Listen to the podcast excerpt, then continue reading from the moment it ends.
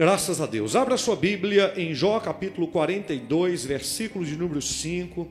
Hoje nós estamos no terceiro elo da série Sonhando com Deus e em mais um elo da poderosa corrente das sete orações.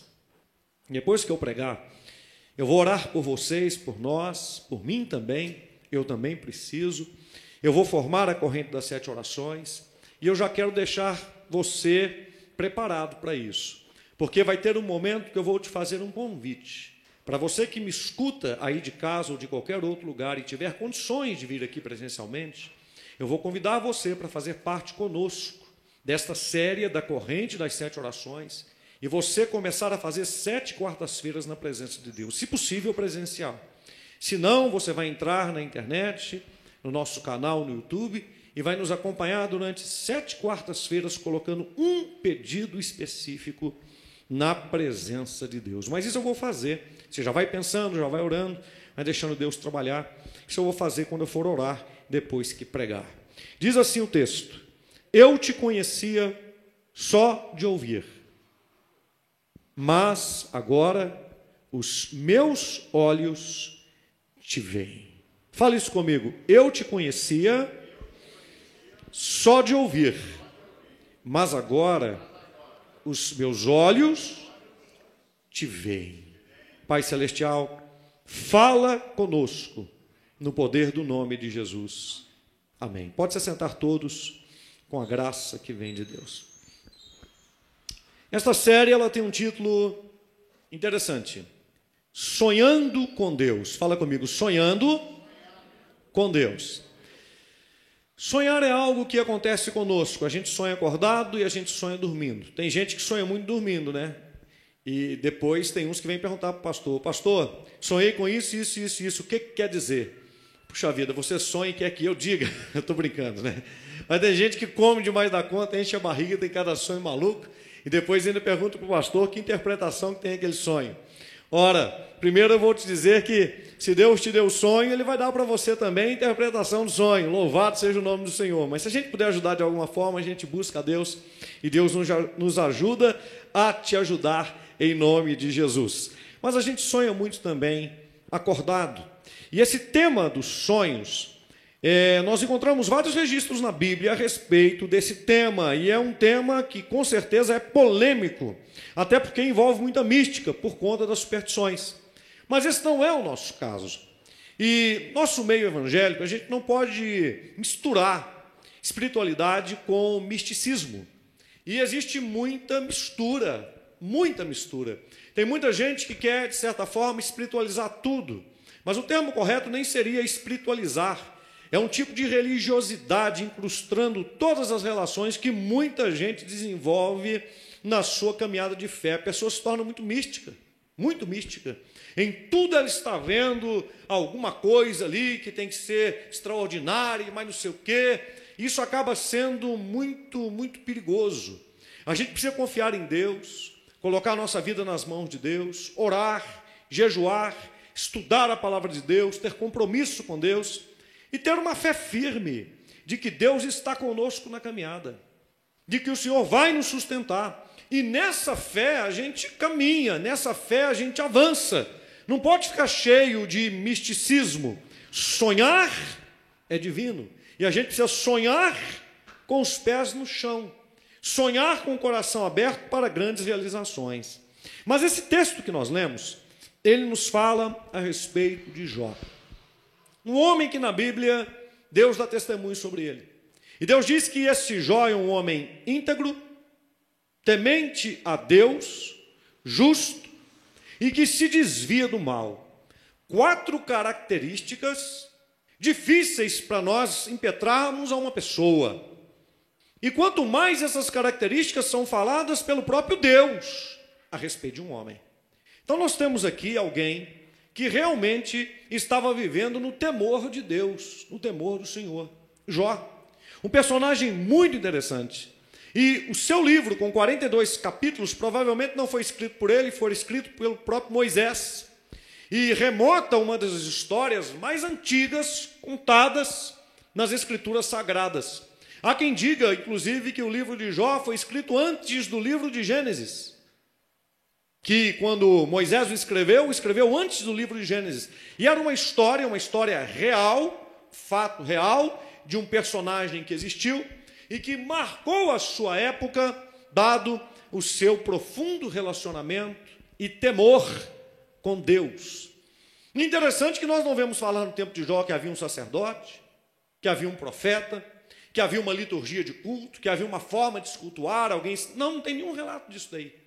Relata sobre um homem que temia a Deus e que fazia sacrifícios ao Senhor diariamente, para proteger inclusive os seus filhos, se por acaso os seus filhos tivessem cometido pecado. Ele compreendia o quão sério era a sua relação com Deus, e um homem que, nesse temor, queria ver a sua família caminhando bem, tinha sete filhos, tinha três filhas, bem casado, era um homem abastado, tinha sete mil ovelhas, tinha sete mil camelos, tinha quinhentas juntas de bois, quinhentas jumentas, e um homem muito rico, com servos e com servas, o homem mais rico citado pelo escritor Moisés, que vivia na sua época. Nós vemos isso no capítulo de número 1, no verso 1 até o verso número 5. Esse relato de quem era este Jó, a importância desse homem, a fé deste homem. Do versículo 6 em diante, a gente começa a ver uma reunião, um concílio acontecendo no céu. É integrante essa história aqui. É muito interessante. Onde os filhos de Deus vinham para poder se encontrar com o Senhor, e o Satanás apareceu lá no meio deles. O adversário, o acusador, ele aparece no meio deles. Eu coloquei no nosso grupo da igreja um, um, um desenho muito interessante, eu não sei se deu tempo de você assistir, mas é muito interessante porque a história ela fica. Quem conseguiu ver? Quem conseguiu assistir? Então, depois você que está lá no grupo, se você não estiver no grupo, nos procure, nos dê o seu número de WhatsApp que a gente insere você.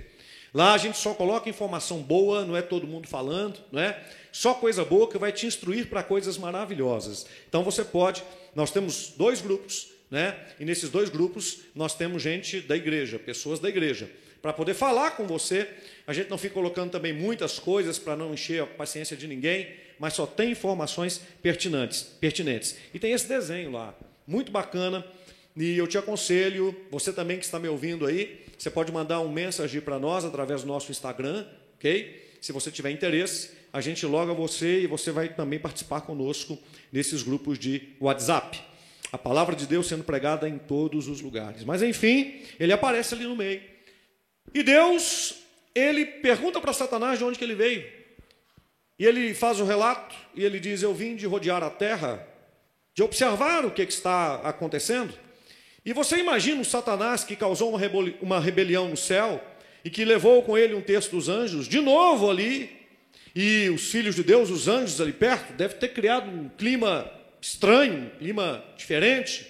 E Deus se reportando a ele, dizendo: Você viu, meu servo, Jó, um homem temente a Deus, um homem justo, um homem íntegro, um homem que se desvia do mal. Você o observou, você viu como é que ele me serve? E muita gente às vezes não entende o porquê desse relato, mas Satanás havia derrubado Adão e Eva, lá no Éden.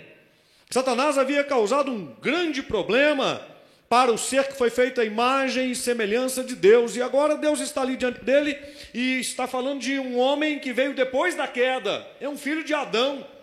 Está falando de Jó. Está dizendo: Você o observou, você o viu? Os anjos devem ter ficado com a orelha em pé em cima daquela situação. E então Satanás ali diante de Deus, e ele diz assim: eu vou parafrasear para poder ficar mais fácil você entender, no verso 9, ele diz assim: Será que Jó teme a Deus sem outras intenções, Satanás solta essa diante dos anjos no céu. Ou seja, ele está querendo dizer o seguinte: Deus, será que esse tal de Jó, ele ama o Senhor mesmo? Será que ele te teme de verdade? Será que ele te adora mesmo de verdade? Ou ele não tem uma segunda intenção no seu coração? Será que ele não te ama porque ele é rico? Será que ele não te ama porque ele tem bois, jumentas, ovelhas? empregados, servos, servas, uma família abençoada, uma casa boa. Será que esse Jó teme a Deus sem outras intenções? Será que esse temor dele, estou parafraseando, é inclusive fazer sacrifício para o Senhor todo dia? Não é porque o interesse dele é nas coisas que o Senhor deu para ele, e não no Senhor? Satanás solta essa no céu. Deus vira, Deus vira. Inclusive ele diz assim: Olha, se ele for ferido, ele vai te amaldiçoar. Ele vai te amaldiçoar. Aí Deus diz assim: Então você pode tocar em todos os bens de Jó. Os anjos devem ter se posicionado e falado: Puxa, que situação. Esse Satanás é um desgraçado mesmo, olha o que ele está caçando.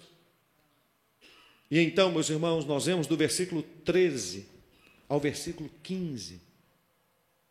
Nós vemos no versículo 16, no 17, no 19, Satanás causando uma ruína na vida do Jó. Nós vemos a partir do verso 13, os sabeus atacando e levando os bois e os jumentos e matando os servos do Jó. E o mensageiro indo lá e avisando para ele: Olha, os seus bois, jumentos e servos, os servos foram mortos, e os seus animais, os seus bois, foram levados. Depois vem um outro, diz assim: fogo caiu do céu e incinerou as suas ovelhas. Parte dos seus servos você não tem, nem os seus bois. Agora as suas ovelhas também você não tem. No 17, chega um outro e diz assim: Olha, caldeus atacaram seus camelos, servos, óbvio, e os levaram. Eu estou aqui para poder te, te relatar isso. E por fim, no verso 19, chega mais um e diz assim: Os seus filhos estavam todos reunidos na casa do seu filho mais velho. Veio um vento, derrubou a casa e matou todos os seus filhos. Então, no relato do verso 13 até o verso 19, aparecem três mensageiros, um após o outro, dizendo: Eu me salvei, eu me salvei, eu me salvei. Os bois, os camelos, os jumentos foram levados, as ovelhas foram queimadas pelo fogo do céu, os servos foram mortos pelos sabeus e pelos caldeus, e a casa do seu filho mais velho foi destruída por um vendaval, e todos os seus filhos estavam lá em um banquete, numa festa, e eles estão mortos. No verso 20 e no verso 21, diz a Bíblia que Jó adorou a Deus diante dessa situação. Ele disse: Nu eu nasci, e nu eu partirei dessa terra. Bendito, louvado seja o nome do Senhor. Glória Satanás acabou de dizer lá no céu que as intenções de Jó, que o caráter de Jó eram questionáveis. E que Jó adorava a Deus, servia a Deus, temia a Deus, porque tinha interesses. E agora ele perdeu tudo. Você imagina o que é uma pessoa perdendo tudo Vendo os filhos, sabendo, olha, os seus sete filhos morreram. A Bíblia não cita os detalhes, mas com certeza Jó foi preparar um funeral. E eu pergunto para você: com o quê? Ele tinha dinheiro? Todos os seus bens foram tomados. Os seus servos mortos. Sobrou três servos que se transformaram em mensageiros para dizer assim para ele: olha, acabou. A casa do filho destruída. A casa do filho mais velho. Jó teve que enterrar os seus sete filhos. Você imagina a notícia que correu na cidade. A Bíblia não dá esses, pormenores. Olha aquele homem que serve a Deus. Aquele homem que tem uma conduta íntegra. Aquele homem que a gente confia na palavra dele, ele compra e ele paga. Ele diz que vai e vai, ele diz que não vai e não vai. Aquele homem diferente, que tem aquela família bonita. Os sete filhos dele morreram. Mas que desgraça é essa? Os sete, os sete filhos estavam numa festa. Os filhos dele sempre festejavam, sempre. Estavam sempre viçosos, alegres, felizes. Todos eles estão mortos. Mas que coisa! Olha, e aconteceu outras coisas também. Dois povos diferentes vieram aí, atacaram, levaram os camelos, levaram os bois, levaram os jumentos. Rapaz, teve uma notícia que eu escutei aí, que fogo caiu do céu e matou as ovelhas daquele homem chamado Jó. Todas estão mortas. Mas que desgraça na vida desse homem, que situação. E como é que ele está? Ele deve estar arrasado. Olha, dizem que quando isso tudo aconteceu, ele dobrou os joelhos no chão e adorou o Deus dele. É, e o que, que ele falou? Ele disse assim: Eu nasci nu da barriga da minha mãe, e eu vou voltar nu, do jeito que eu nasci. Bendito é o nome do meu Deus. Louvado é o nome do meu Deus. O que é isso? Ele falou isso diante de uma situação tão difícil. Sim, isso tudo está acontecendo. Então, no capítulo de número 2, 2, Satanás ele vai aparecer de novo diante de Deus. E Deus vai fazer a mesma pergunta: Satanás, você viu o meu filho Jó? Você o tocou, tocou em tudo que ele possui, sem motivo algum. E ainda assim ele me adora. O Satanás virou no versículo número 4 e fala assim: Ele ainda tem saúde, estou parafraseando. Ele ainda tem saúde, pele por pele.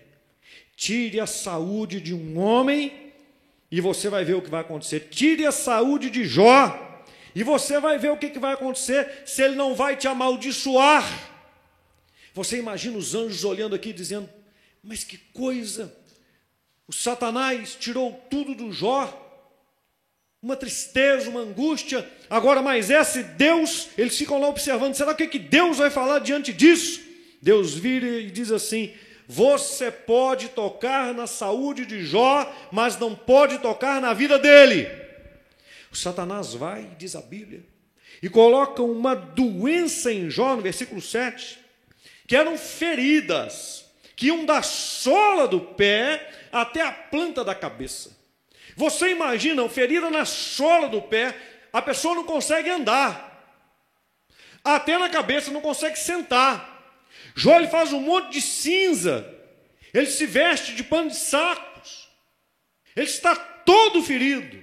Por que, que ele faz cinza? Porque ele pega aquela cinza e coloca sobre as feridas, você imagina a dor. E você imagina o tanto que aquelas feridas, além de doer, coçaram. Você imagina o que é isso? Ele pega cacos de telhas e ele começa a coçar aquelas feridas. Aquele negócio começou a sair sangue, aquele negócio começou a sair pus, aquele negócio começou a sair água. O corpo inteiro ferido, da cabeça até a planta dos pés, da planta dos pés até a cabeça. E do capítulo 3 até o capítulo número 24, nós vamos ver os amigos de Jó se aproximando dele, amigos de Jó se aproximando dele, e vai começar uma enxovalhada de acusações. Quando eles chegam, eles não conseguem nem falar com Jó. Quando eles olham para Jó, eles falam: Que isso? Eles não aguentam nem falar com Jó. Eles ficam sofrendo, angustiados. O que, que está acontecendo com o nosso amigo? E depois eles vão tentar interpelá-lo para poder tentar dizer o que, que está acontecendo com este homem. E eles começam a acusar a Jó, a dizer para Jó que o problema de Jó era que ele estava em pecado, que ele estava escondendo alguma coisa, que algo daquela forma, daquele jeito, não poderia acontecer com um homem que não tem culpa, com um homem que não deve absolutamente nada. E no capítulo de número 25, Jó, ele demonstra o anseio de falar com Deus. E Jó então começa a fazer perguntas. Seus amigos vão acusando, e ele começa a fazer perguntas.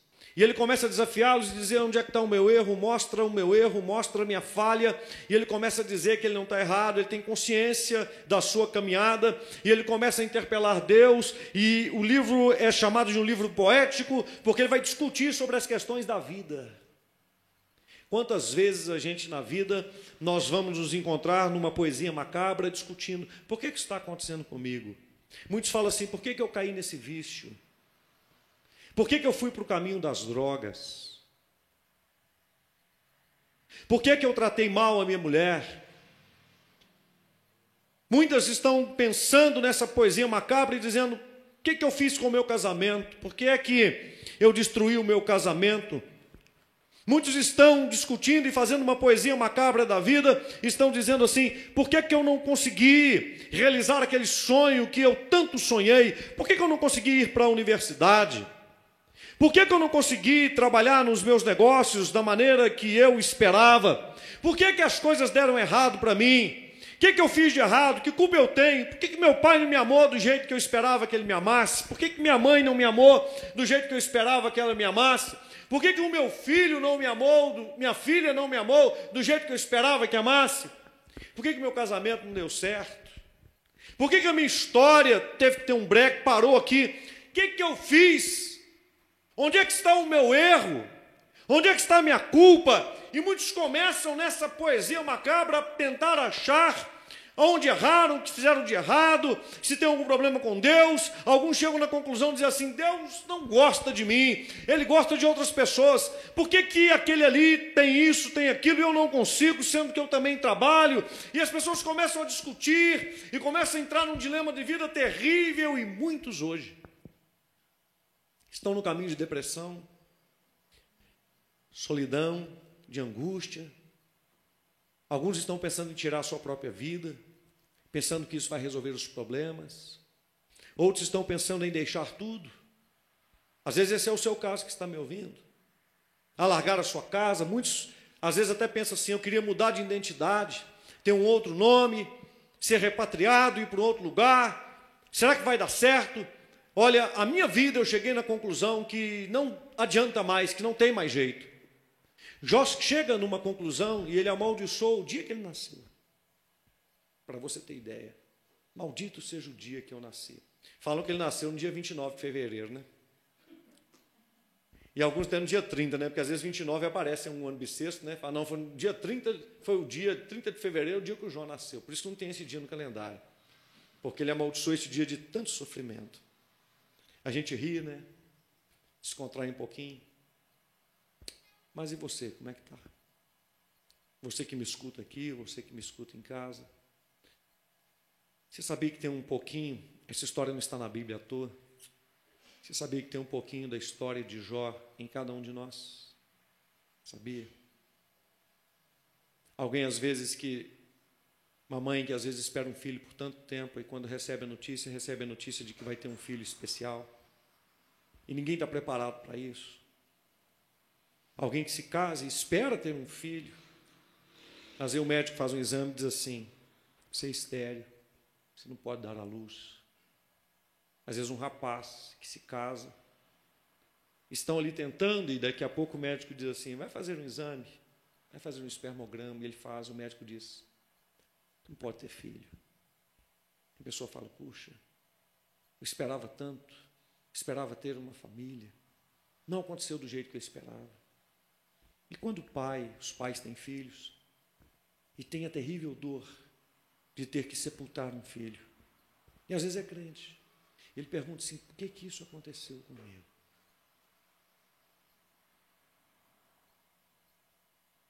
E alguns que perguntam assim: por que, que o meu filho foi para o caminho das drogas? Foi para o caminho do crime?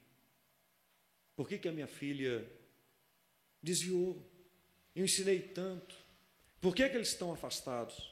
E alguns perguntam assim: o que, que aconteceu comigo? Por que, que eu me tornei tão descrente, tão frio na fé? É um dia de Jó, ou uma semana, ou um mês, ou meses de sofrimento, de dor. onde nós colocamos os questionamentos, e o Jó ficou fazendo isso. E talvez vocês também, você também está passando por um momento desse, já passou ou vai passar. E vai precisar se lembrar dessa história aqui. Quando então, no capítulo de número 38, Deus, no 25, Jó anseia o desejo de conversar com Deus. No 38, Deus responde, começa a falar com Jó. E Deus chama Jó num canto, porque Jó está fazendo questionamentos e Deus disse assim para ele: Você gosta de fazer perguntas? Agora eu vou começar a fazer perguntas para você. E Deus começa a fazer perguntas para Jó. E perguntas que são tão difíceis que o Jó, ele vai como ficando exprimido. Você já pensou quando Deus vem e começa a colocar a gente no canto da parede e fala assim: Ah, é? Agora eu vou fazer certas perguntas para você. Onde é que você estava quando eu estava colocando os fundamentos da terra? Ou seja, você sabe como é que a terra está fundamentada? Você sabe o que, que sustenta a terra?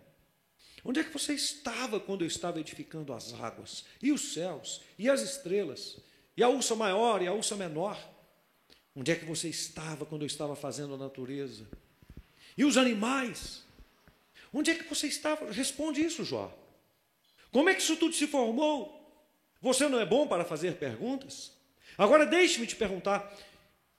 E Deus começa a falar de coisas muito absurdas, coisas que a ciência hoje não consegue responder. Coisas que o homem gastou bilhões e trilhões de dólares para poder pesquisar e que estão escritas dentro do livro de Jó e que o homem não tem respostas. E Deus começa a dar pinceladas de como é que elas se sucederam no livro de Jó. Coisas grandes demais. Você fala assim, mas o homem sofrendo tanto e Deus fala isto para ele. Mas por que Deus está falando isso?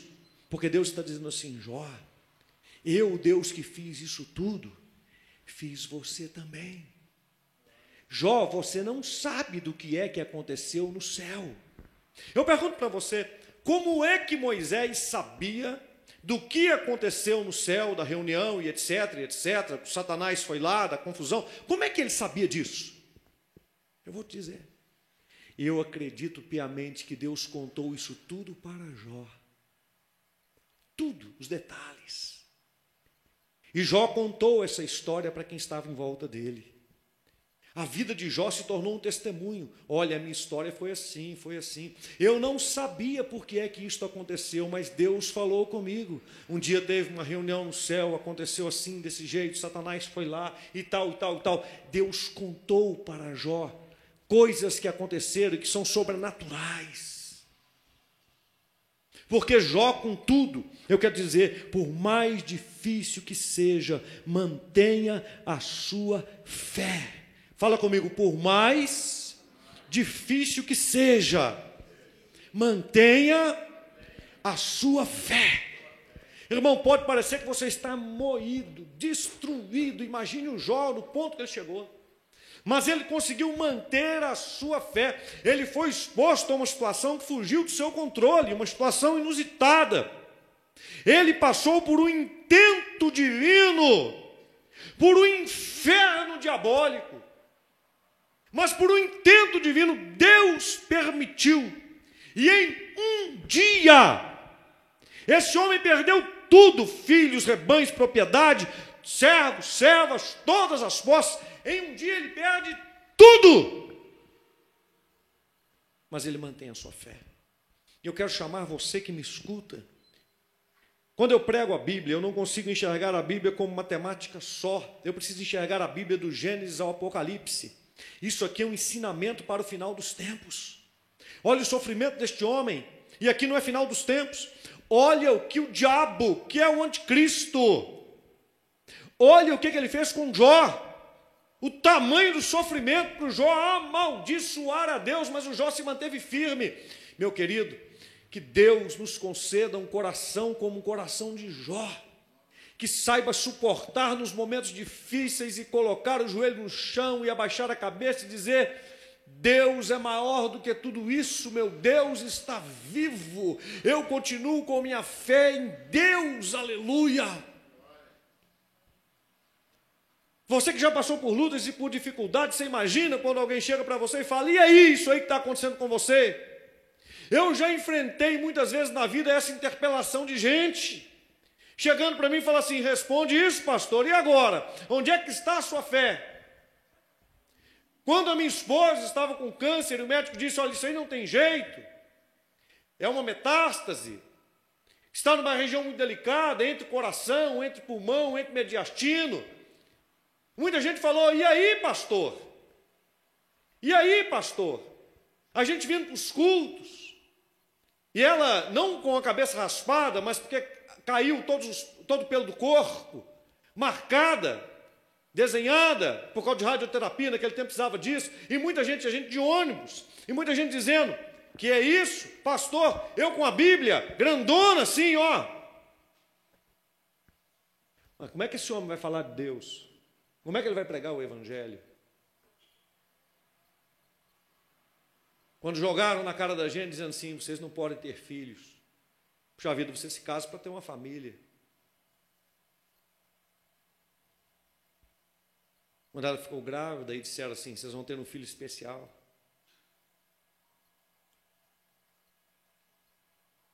Quando os gêmeos nasceram, cinco meses, tendo que receber massagem no peito e ar, porque nasceram mortos. E as pessoas, 31 de dezembro, passagem de ano, na igreja, tem alguma coisa errada com o pastor? Quando eu recebi a notícia, meu menino pequeno, e falou assim: ó, sua mãe está com tuberculose. Quando meu pai foi para um hospital, entrevado, os médicos falaram assim: Isso não volta a andar, não, a perna dele está encurtada, a coluna está torta demais. Estou falando só de algumas coisas e nem vou falar de mim. Quando um dos meus filhos teve um acidente na escola, falaram assim: o braço dele vai ficar encolhido, porque aonde quebrou, do jeito que quebrou, é, esmagou, não tem como mais. E de tudo isso que eu disse para você aqui, Deus não deixou nenhuma sequela de nada. A cura foi completa. E eu não estou falando do que ele fez em mim. Eu escutei muita coisa. Estou citando aqui porque a glória é toda dele, porque eu não sabia como fazer e nem podia fazer nada. Você deve estar se lembrando do quanto Deus te livrou e do que ele fez na sua vida. Se Deus tivesse levado um dos meus filhos, sem problema, estariam sendo criados por Ele na glória. Se a minha esposa tivesse ido, estaria lá na glória me aguardando. E se eu estivesse ido, já estaria com o Senhor há muito tempo. Sabe por que, que a gente precisa se manter em Deus? Porque quem é de Deus não está destinado a perder. Por mais difícil que seja. Segundo, Mantenha a sua lucidez. Não deixe os problemas tirar você do centro. Não amaldiçoe Deus. Não se revolte contra Deus, se mantenha lúcido.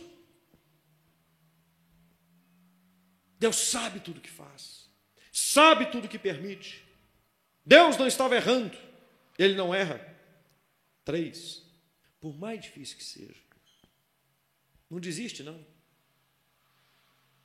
Mantenha a mesma fé, o mesmo vigor, a mesma batida, a mesma toada, em nome de Jesus. Já me falaram para colocar o pé no freio tantas vezes, mas eu sei quem eu sirvo, eu sei que é Ele que me sustenta, e eu sei que eu não sei viver sem Ele. Eu sei que eu não fui chamado para outra coisa, a não ser para poder levar a palavra dele, e eu vou deixar de fazer isso. Quem vai me sustentar, quem me sustenta é o Senhor. Quem te sustenta é o Senhor. No capítulo 40, tem 42 capítulos em Jó.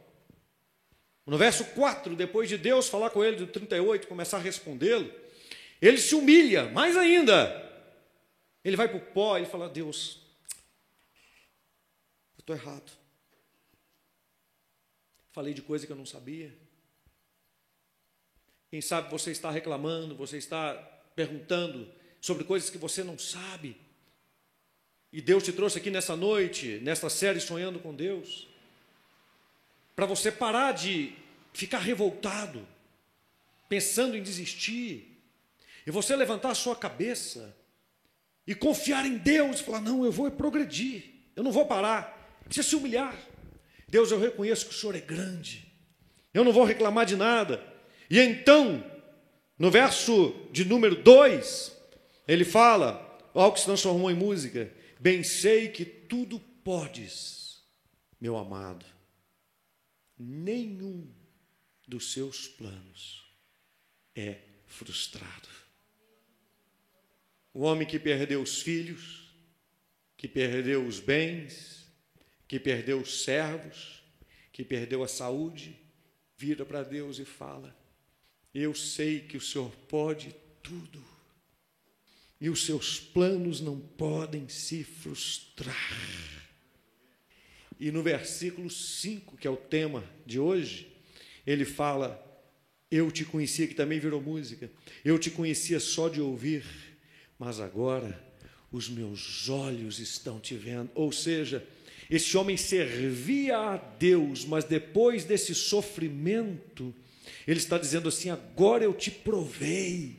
E veja, ele não havia sido curado, ele estava um poço de podridão, mas sendo um poço de podridão, ele diz assim: Eu estou arrependido, o Senhor pode tudo, os meus olhos estão te vendo. Ele estava com seu corpo podre, ele não tinha nenhuma restauração na sua vida, mas ele estava dizendo assim: Deus, eu sei quem é o Senhor. E no versículo 12, Deus restaura Jó a sua saúde. Ele recebe 14 mil ovelhas, 6 mil camelos, mil juntas de bois, mil jumentos, sete filhos de volta, três filhas, a esposa restaurada e 140 anos de vida. O sofrimento de Jó aconteceu quando ele tinha quase 70 anos ou 70 anos, ainda não tinha completado 71, alguma coisa nesse sentido, e durou nove meses. E depois do sofrimento, Deus deu para ele o dobro de tudo. Sabe o que esta poesia, este livro, que é um livro poético, quer nos ensinar? Que a gente, por mais difícil que seja, tem que manter a fé. Fala comigo, por mais difícil que seja, eu vou manter a fé. Diga, por mais difícil que seja, eu vou manter a lucidez.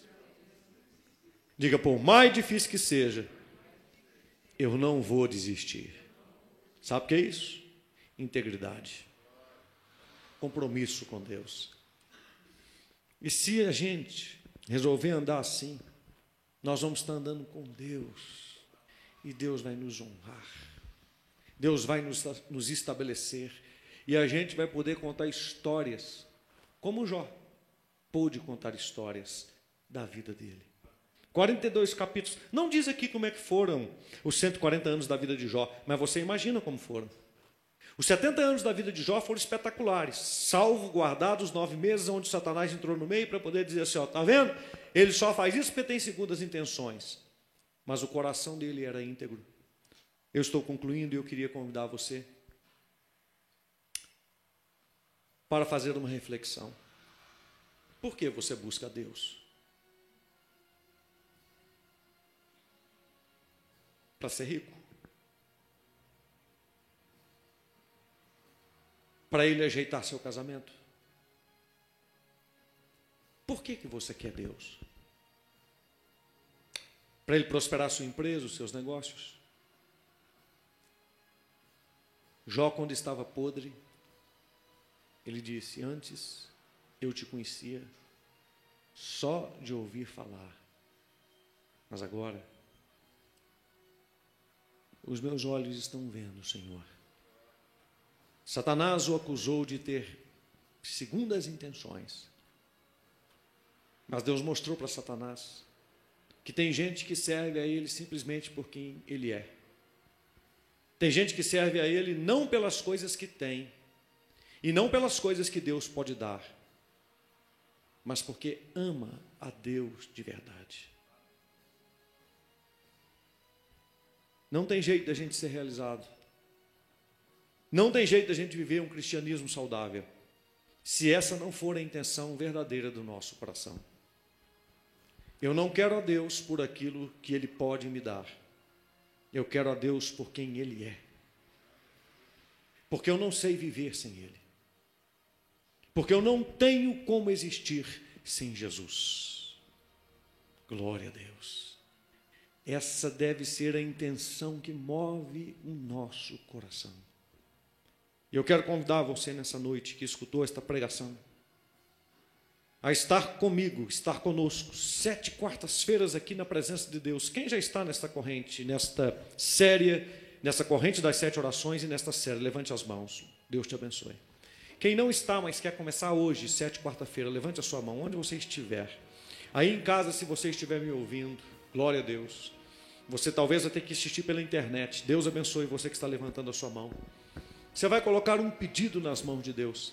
Mas hoje, quando você se puder se ajoelhar, e nós somos orar, eu gostaria que você falasse com Deus, dissesse para o Senhor: Senhor, eu não quero, eu não tenho outras intenções, eu quero o Senhor. Tudo que vier da tua parte para mim, Senhor, é bem-vindo.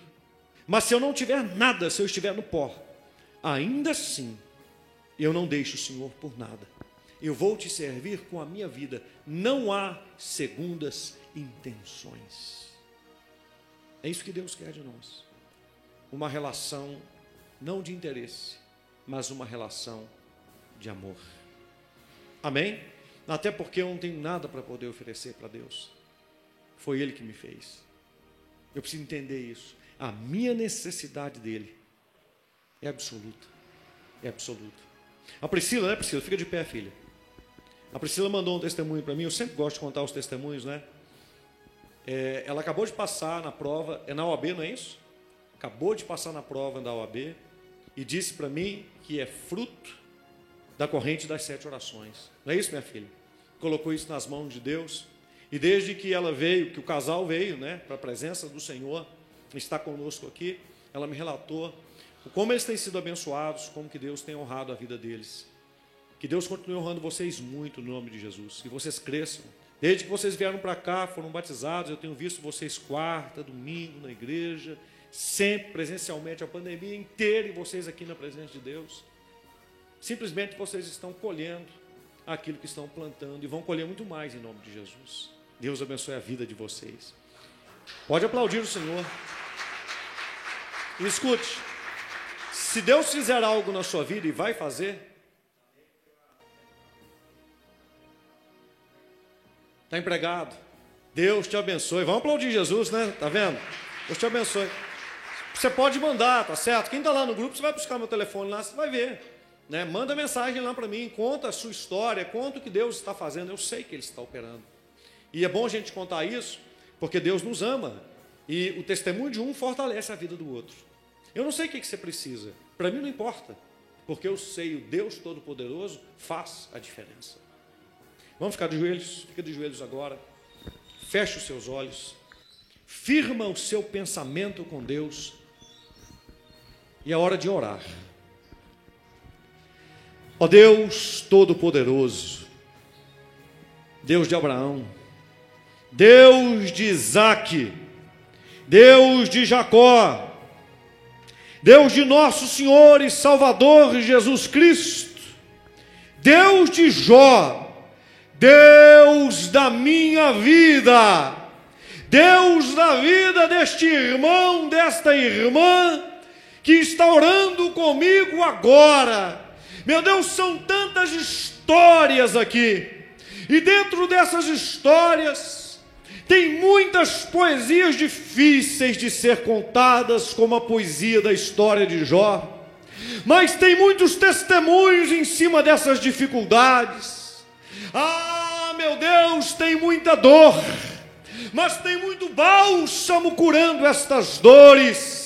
Ah, meu Deus, tem muita fraqueza, muita queda, mas tem uma mão poderosa que levantou os caídos e que fortaleceu os fracos, e esta é a mão do Deus Todo-Poderoso, esta é a mão do Deus de Jó, que não deixa o aflito, que não larga o oprimido que não fecha os seus olhos e nem se põe de costas ao que tem o coração abatido e a alma afligida. Ah, meu Deus, tu és o Deus que atende ao necessitado, que vai de encontro ao que sofre, ao que chora, ao que dói, ao que está doente. O Senhor é o Deus que se coloca diante do diagnóstico, onde ninguém pode falar nada onde os homens colocam um ponto final e o Senhor vai e coloca um risco do lado e diz: é uma vírgula, porque eu vou continuar a sua história a partir de aqui. Nesse momento, meu Deus, toma o pedido desta pessoa, que às vezes não tem nem forças para orar. Toma o pedido desta pessoa, que às vezes nem sabe como pedir Toma o pedido dessa pessoa, eu te digo, meu Deus, que não tem nem mais fé que o seu quadro possa mudar. Mas nesse momento, na fé, no poder do nome de Jesus, eu oro por quem não tem fé, eu oro por quem não crê, eu oro por quem está desanimado ao ponto de se prostrar. Eu digo: levanta, meu Deus, esta pessoa, curando, libertando, arrancando o mal, arrancando todo o poder do mal por qualquer meio que tenha entrado, por qualquer razão que esteja operando, que cesse o poder do mal. E que nesse momento a providência de Deus entre com cura, com libertação, entre com sinais, que a providência de Deus entre na casa, no casamento, na família, no hospital, na penitenciária, no trabalho, no emprego, na solidão, no mais fundo abismo, no mais fundo poço. E nesta fé eu peço, entre em operação e faz o que ninguém pode fazer. Ó Deus Todo-Poderoso, eu te peço no nome de Jesus. E nesta fé, eu declaro formado mais um elo da corrente poderosa das sete orações. E o terceiro elo da série Sonhando com Deus, em nome de Jesus. Quem crê comigo, diga amém, Jesus e se assente aplaudindo o Senhor nesse momento santo. Graças a Deus. Louvado é o nome do Senhor. Eu tenho certeza que Deus está operando na sua vida e que Deus vai operar e que Deus vai te dar um testemunho para poder contar em nome de Jesus. E você vai contar esse testemunho em nome de Jesus.